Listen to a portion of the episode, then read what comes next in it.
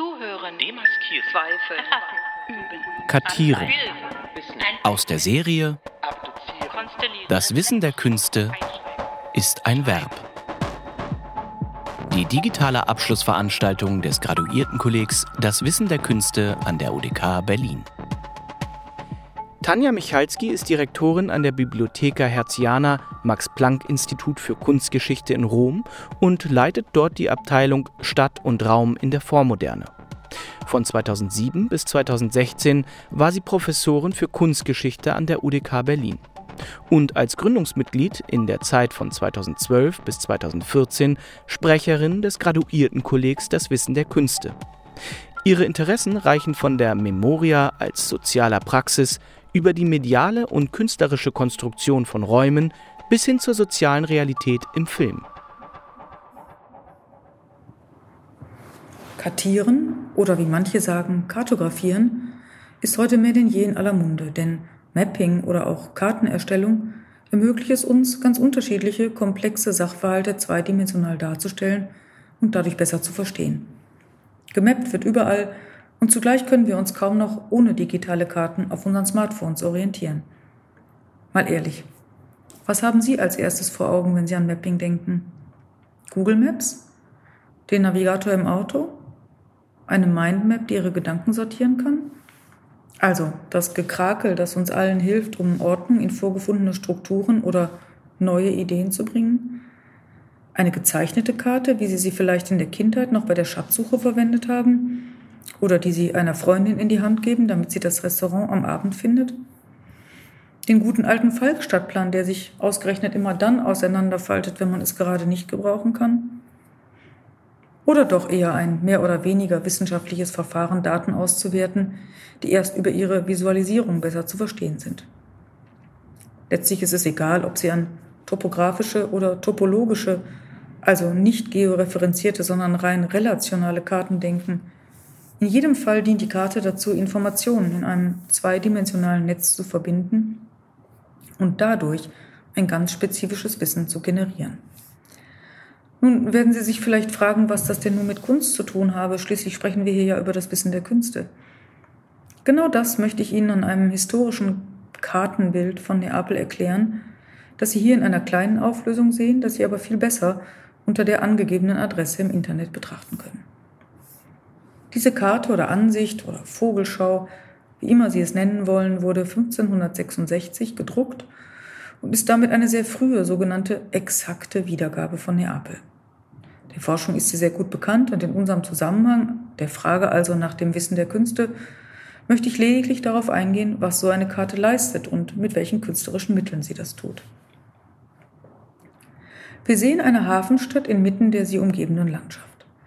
Gleich auf den ersten Blick wird deutlich, dass das eng bebaute eigentliche Stadtbild eher als Karte wiedergegeben wird, während die Umgebung stärker in eine Vogelperspektive gebracht wird, die den Eindruck erweckt, man würde tatsächlich auf diesen Ort schauen. Für Augen des 21. Jahrhunderts wirkt das wie ein Bruch der Repräsentationsmodi. Im 16. Jahrhundert war das völlig normal. Keiner hätte sich daran gestört, dass die Landschaft mit Bäumen und Hügeln inszeniert wird, während die befestigte Stadt in ihrer urbanistischen Ordnung gezeigt wird. Eine Ordnung, die sich der Geschichte der Stadt verdankt. Leicht kann man das antike Straßenraster samt Befestigung rechts erkennen, während weiter links neue einförmige Viertel dazugekommen sind. Rein technisch betrachtet handelt es sich um eine leider nicht dokumentierte Vermessung des städtischen Raumes, also eine Karte, die aufzeichnet, wie die Stadt zunächst einmal zweidimensional aussah.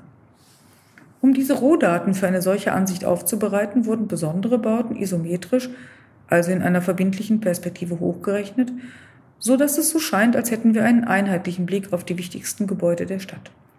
Selbstverständlich werden dabei einige Proportionen verzerrt. Straßen erscheinen zu breit, Brunnen zu groß. Aber es geht ja gerade darum, einzelne Objekte im Stadtraum hervorzuheben. Die Inschrift der Kartusche erklärt in frühneuzeitlicher Rhetorik, was eine solche Karte bietet, nämlich von welcher und welch großer Wichtigkeit, Importanza und Schönheit, Bellezza, die edle Stadt Neapel sei, soll nicht nur in Italien, sondern in der ganzen Welt bekannt gemacht werden. Für die Adligen und die Gelehrten habe man ihr wahres Porträt, vero ritratto, angefertigt Und zwar mit den Molen, Stadttoren, Kirchen, Adelssitzen, Palästen, Plätzen, Straßen und Brunnen. Die Rede vom wahren Porträt ist sehr aufschlussreich, denn aus der bildenden Kunst wissen wir, dass auch ein gutes Porträt nicht fotorealistische Ähnlichkeit meint, sondern bewusste Charakterisierung. Die Aufzählung von einzelnen Teilen der Stadt, welche ihre Besonderheit ausmachen, ist wohl durchdacht, denn sie umschreibt das Stadtbild durch ihre Grenzen zu Küste und Land und rückt gleichsam in einer Zoom-Bewegung avant la lettre immer näher an die Einzelheiten heran. Für moderne Betrachter muss dabei erwähnt werden, dass Brunnen nicht etwa nur Ornamente waren, sondern tatsächlich dazu dienten, die Stadtbevölkerung mit Wasser zu versorgen und somit ein wichtiges Zeichen funktionierenden Gemeinwohls waren. Abgesehen davon, dass die Karte Neapel in ihrer landschaftlichen und topografischen Lage vor Augen führt, gibt sie ihr eine besondere Ordnung, denn die immerhin 74 Einträge verzeichnende Legende am unteren Rand spiegelt eben jene Reihenfolge, die auch schon in der Kartusche angesprochen wurde. Kaum jemand wird sie der Reihe nach lesen. Dennoch würde eine solche Lektüre erlauben, im Abgleich mit den Nummern auf dem Plan nachzuvollziehen, wie die Stadt geordnet ist. Der Blick auf die Legende zeigt aber nicht nur die vordringliche Leistung der Karte, nämlich individuelle Objekte im Raum und in Relation zueinander zu verorten, sondern er macht auch das Problem deutlich, statische Karten zu lesen. Vom Objekt auf der Karte mit seiner Nummer hin zur Legende ist es recht einfach. Andersherum sucht man jedoch oft lange, bis man die Nummer im Straßengewirr gefunden hat. Mit modernen Mitteln der digitalen Annotation kann man die Karte sehr viel besser erfassen. Und daher haben wir an der Bibliotheca Herziana, Max-Planck-Institut für Kunstgeschichte in Rom, die in der Legende niedergelegten Informationen mit den einzelnen Objekten verknüpft. In der Gesamtansicht sind durch verschiedene Farben die Bautypen und ihre Verteilung auf den berühmten ersten Blick zu erkennen.